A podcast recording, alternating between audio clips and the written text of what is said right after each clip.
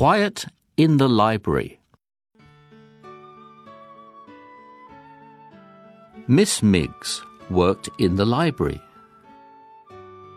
The library was a quiet place to work. A woman came into the library. She made a noise. Please be quiet, said Miss Miggs. A man came into the library.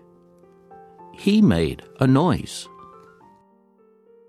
Please be quiet, said Miss Miggs.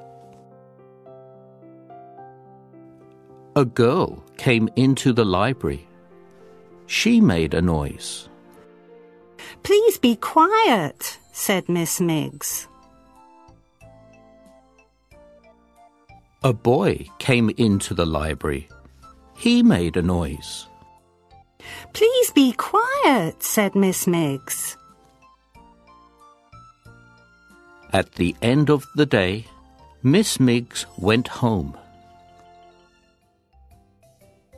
She made lots of noise. Please be quiet, everyone said. Miss. Work. Library.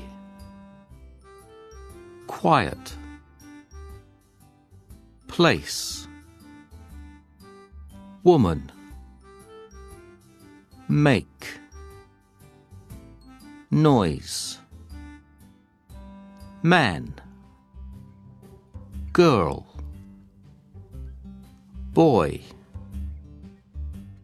Everyone